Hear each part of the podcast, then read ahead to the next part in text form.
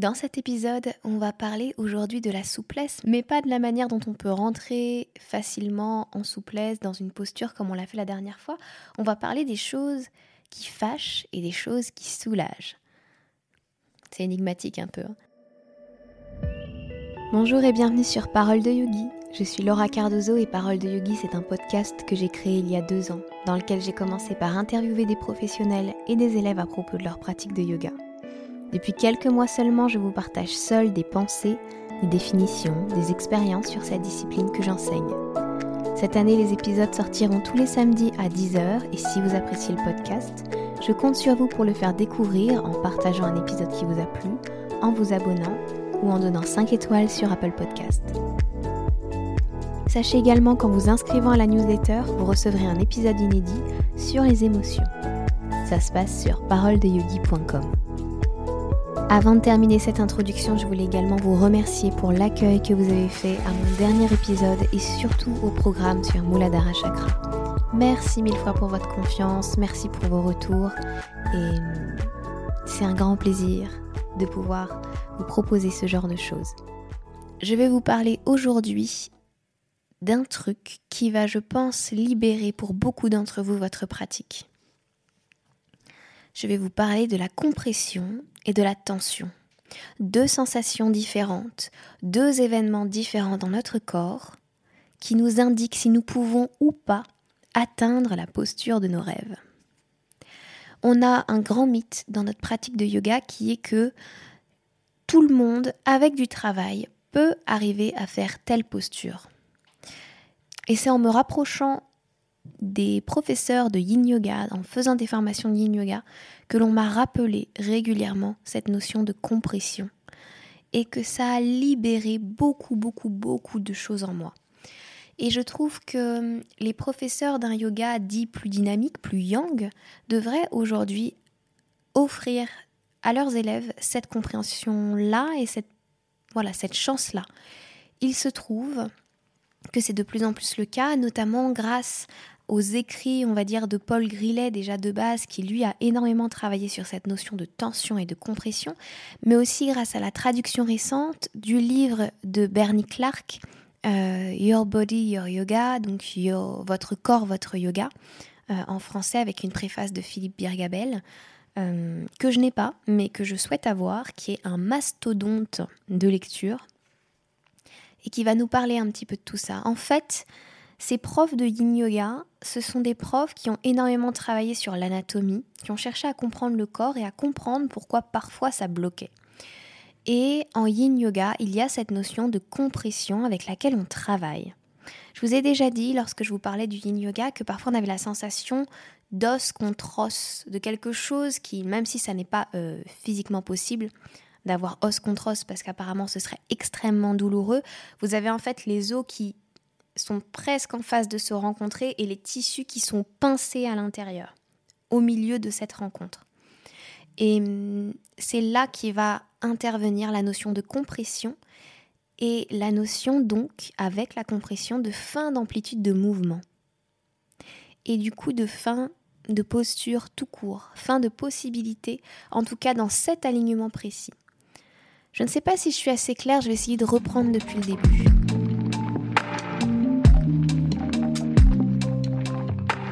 Imaginez que vous vous installez dans la posture de la pince assise. On va partir dans Paschimottanasana et vous partez avec les jambes allongées. Imaginons, même si moi j'aime pas ça. Imaginons, on part dans Pashimo, on se place et puis euh, on sent directement à l'arrière de nos jambes une tension énorme.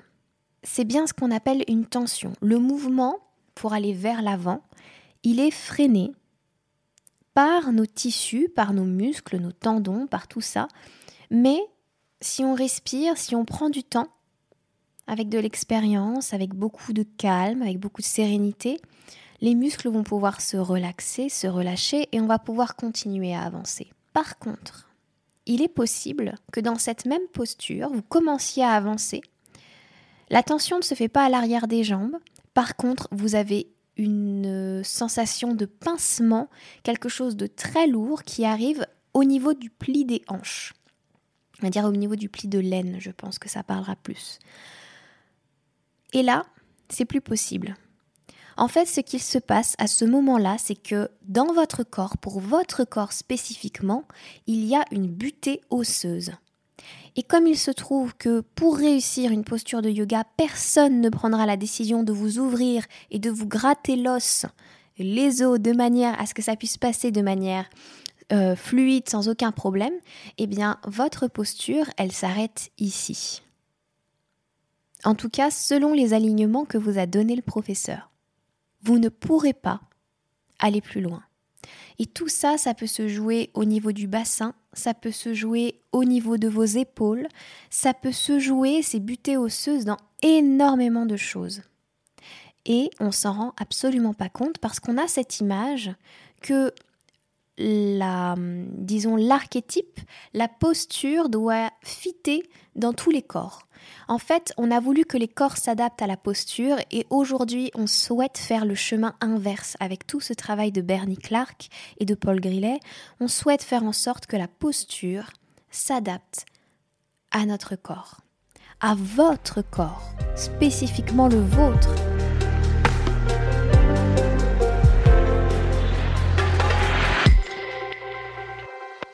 Extrêmement intéressant aujourd'hui pour des profs de yoga d'aller voir un petit peu plus loin que les alignements basiques et d'observer comment la stabilité peut arriver si on s'autorise à peut-être écarter un peu plus les pieds ou à laisser peut-être les talons partir vers l'extérieur et là le corps se libère.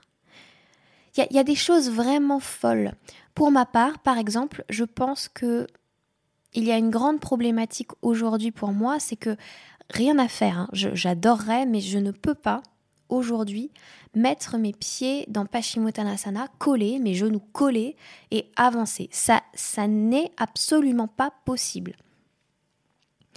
Cela est dû, je pense, à une difficulté pour moi d'aller faire des rotations internes. Et pourtant, je les travaille depuis euh, des années, donc des rotations internes des cuisses ou d'aller engager certains muscles, etc. Mais parce que quand j'ai grandi, mes os se sont formés de telle manière à répondre à mes besoins de petits rats euh, de l'opéra, si j'étais pas petit rat, mais voilà, de petites danseuses classiques qui adoraient avoir les pieds en extérieur. Et ça a façonné le reste de mon squelette. Et donc ça amène des difficultés aujourd'hui pour me placer dans certaines postures. Alors, je ne suis pas quelqu'un qui a des très très grandes connaissances en anatomie. Il faut absolument que je creuse encore ces notions-là. Ça m'intéresse beaucoup. À chaque fois qu'on entre euh, dans des, dans des formations, c'est quelque chose qui m'intéresse énormément. Mais quoi qu'il en soit, il faut, même si vous, vous n'avez pas ces repères anatomiques parce que vous n'êtes pas prof ou vous êtes simplement élève, euh, il faut que vous puissiez donner du crédit à cette sensation de compression et surtout trouver la différence entre ce qui est une tension et une compression. C'est pas forcément évident.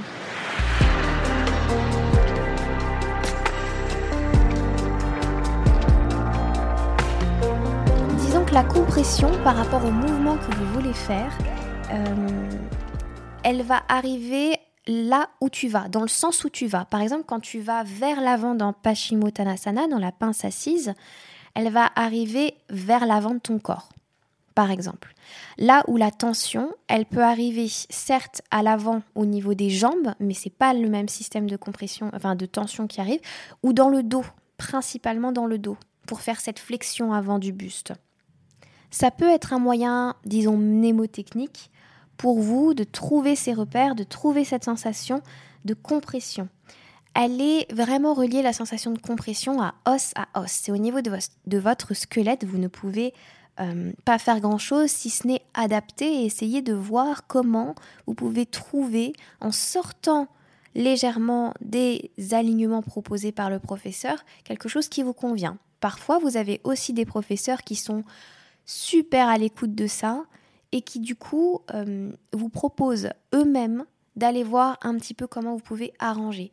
La plupart du temps, une des postures qu'on aime bien prendre aussi en exemple, ça va être, euh, le chien tête en bas, dans le placement des pieds. Par exemple, vous pouvez avoir des écoles qui vont vous dire non, c'est largeur du bassin, les pieds parallèles, euh, à telle distance des mains, nani.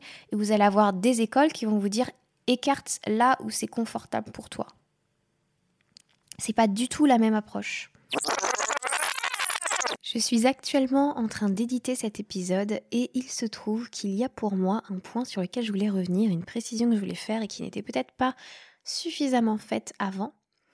Euh, toutes les restrictions que vous pouvez ressentir dans votre corps, que ce soit celles dont je parle dans Pashimo Tanasana, euh, que je ressens moi-même, et euh, des restrictions par exemple liées à Adho Mukha Svanasana, donc la posture du chien tête en bas, donc je suis en train de vous parler actuellement dans l'épisode, ça n'est pas forcément une compression. Il y a d'autres choses qui rentrent en compte, la longueur des tendons, la longueur des membres, etc.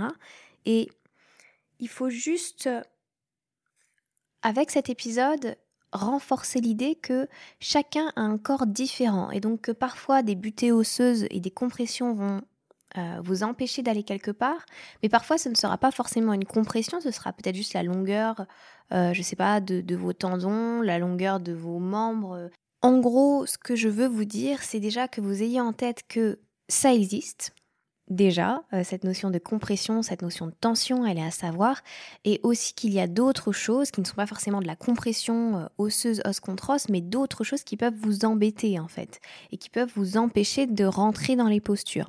Chaque corps est différent, et pour faire simplement cet exercice, pour le voir, il suffit que vous regardiez des gens marcher dans la rue, il suffit que vous regardiez des gens euh, allongés dans Shavasana, et de vous rendre compte que personne ne se positionne de la même manière pour être confortablement installé. C'était juste ce point-là sur lequel je voulais revenir, qu'il n'y ait pas de confusion faite et qu'on ne me prête pas des propos que je n'ai pas... Euh, voilà, que je n'ai pas dit en fait, tout simplement. Je voulais juste préciser ça et je vous laisse écouter la suite.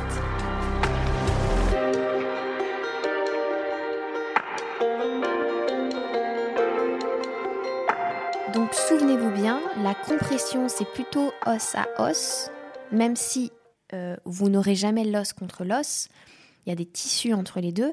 La sensation de tension, c'est les tissus qui sont stimulés, qui sont étirés ou qui sont en torsion ou voilà, ça, ne se passe pas du tout au même, enfin c'est pas la même sensation.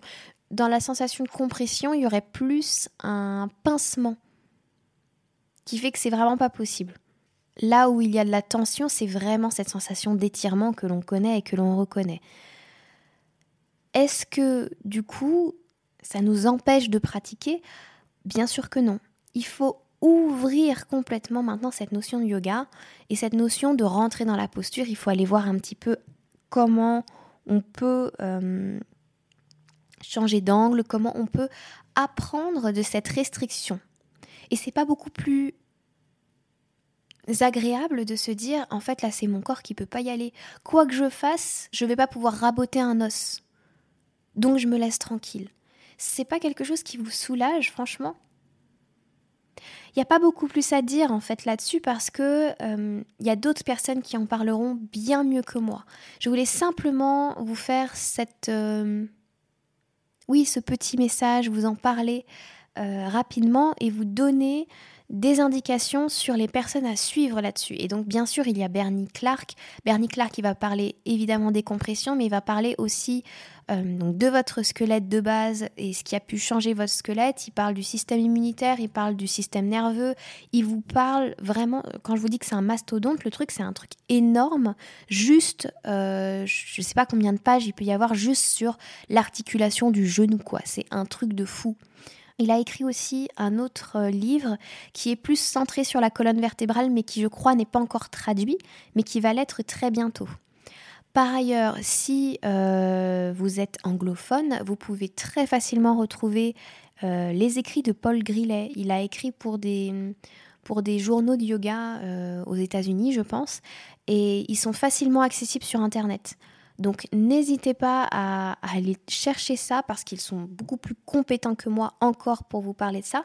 Mais déjà, je voulais distiller, donner ce petit tip, cette petite chose, sans rentrer forcément dans les, dans les détails. Mais ouvrir un petit peu nos perspectives en tant que professeur, en tant qu'élève. C'est quelque chose sur lequel j'ai envie d'apprendre vraiment parce que je, ne veux plus faire croire aux élèves qu'ils doivent rentrer dans une forme. J'aimerais plutôt jouer avec l'idée d'archétype d'une posture, aussi bien dans sa symbolique que dans sa forme, et comment on l'adapte à soi, et comment elle résonne avec soi aujourd'hui. Et hum, voilà, ce sont des approches hein, qui, qui, qui, arrivent dans notre, dans notre enseignement. Ça demande peut-être de nous déshabituer en tant que prof et de nous ouvrir aussi au fait que peut-être nous avons fait des erreurs. Au fait aussi que on a tellement de squelettes différents en face de nous dans le cours que c'est difficile de donner pour chaque personne euh, lorsque l'on donne un cours collectif, une indication, ça n'est même pas possible. Donc, trouvons dans notre enseignement le moyen de laisser de la place à ce que chaque corps puisse s'exprimer avec une posture et, et, en même temps donner des indications globales. Voilà, pour que les gens puissent quand même rentrer dans un, entre guillemets, vrai Tadasana, dans un vrai Virabhadrasana, voilà, dans des, dans les archétypes et jouer avec. En tout cas, c'est ce qui me vient là euh, par rapport à l'enseignement. Je crois que je n'ai pas grand-chose d'autre à vous dire. Ce sera un épisode très très court, ma foi, cette semaine. Euh, ne m'en voulez pas. je préfère ne pas parler trop de quelque chose que, disons que je ne maîtrise pas dans les moindres, dans les moindres détails, mais vous donner l'envie d'aller chercher, d'aller voir l'information par vous-même et d'aller essayer de comprendre, et pourquoi pas d'aller acheter ce livre de Bernie Clark. Et hum, il y a aussi beaucoup d'informations sur Internet où vous pouvez trouver normalement, justement, parce qu'on a du mal à croire qu'il y a des os, que chacun a un squelette fait différemment, avec des têtes hum, de fémur, par exemple, orientées d'une certaine manière, qui rencontrent des... Voilà, c'est extraordinaire. Et je pense que si vous cherchez sur Internet, Paul Grillet, il avait un truc qui s'appelait Anatomy of Yoga, je crois, euh, un DVD qui je pense peut énormément vous aider aussi si vous arrivez à mettre la main dessus. Je vais essayer de vous trouver des liens euh, dans les notes du podcast. Sur ce, je vous remercie chaleureusement et je vous dis à la prochaine. Namasté